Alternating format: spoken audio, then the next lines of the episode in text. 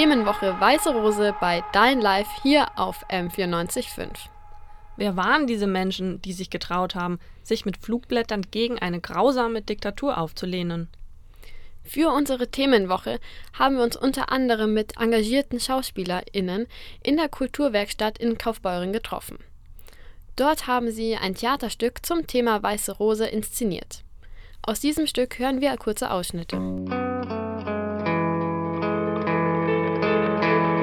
Mein Name ist Sophie Scholl. Ich hätte am 9. Mai 2021 meinen 100. Geburtstag gefeiert.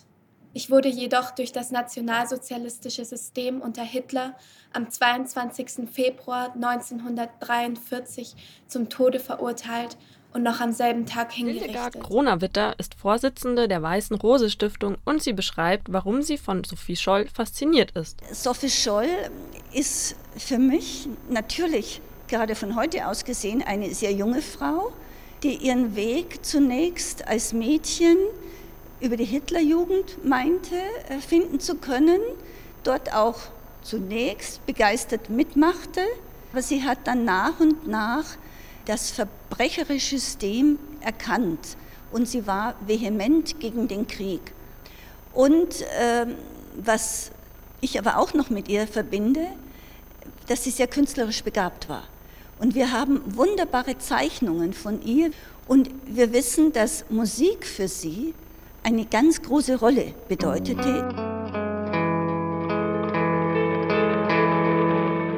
Ich bin Alexander Schmorell und habe mit Hans Scholl die ersten vier Flugblätter der Weißen Rose geschrieben. In Russland habe ich erlebt, wie grausam der Krieg ist. Wir wollten die Menschen dazu bringen, endlich mit uns Widerstand zu leisten. Markus Schmorell ist der Neffe von Alexander Schmorell. Wir haben ihn an der LMU in München getroffen und ihn gefragt, was sein Onkel für ein Mensch war. Als Mensch, glaube ich, war er ein sehr aktiver, offener, sehr interessierter, sehr intelligenter Mensch. Und er war sehr früh schon sehr eigenständig. Und das hat ihn auch, glaube ich, befähigt, ähm, früh selbstbewusst seinen eigenen Weg zu gehen. Hat das System des Nationalsozialismus sehr früh schon hinterfragt als, als junger Mensch. Das hat äh, schon in seiner Jugend Erlebnisse gegeben, die diesen Weg ein wenig vorbestimmt haben.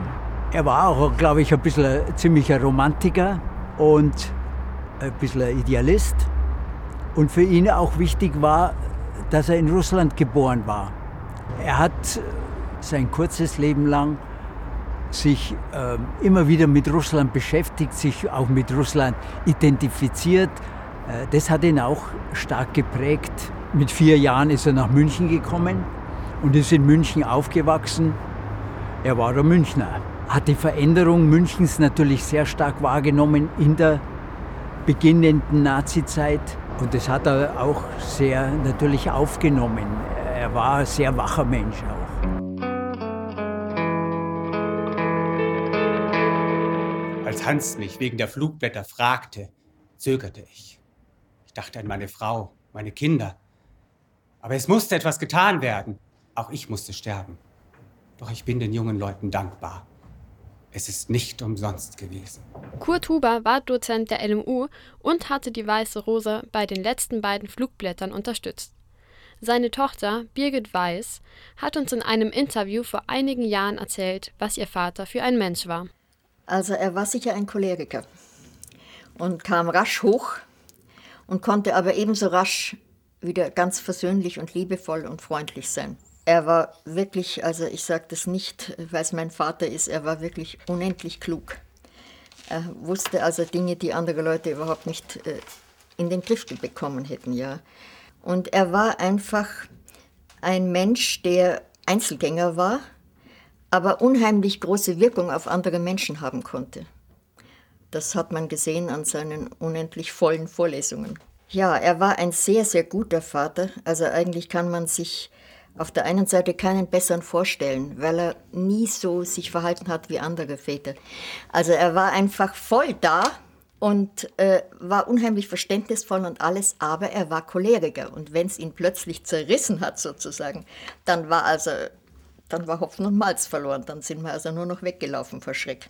Und insofern war es eigentlich auch klar, dass er seinen Weg gehen wollte und musste, weil er einfach gar nicht anders handeln konnte. Das war so tief in ihm drinnen, dass also Recht und Gerechtigkeit ein, ein Staat einfach nötig hat und dass man da dann alles tun muss, um das zu erhalten, diese Art Freiheit des Geistes. Ihr hört Dein Live auf M945.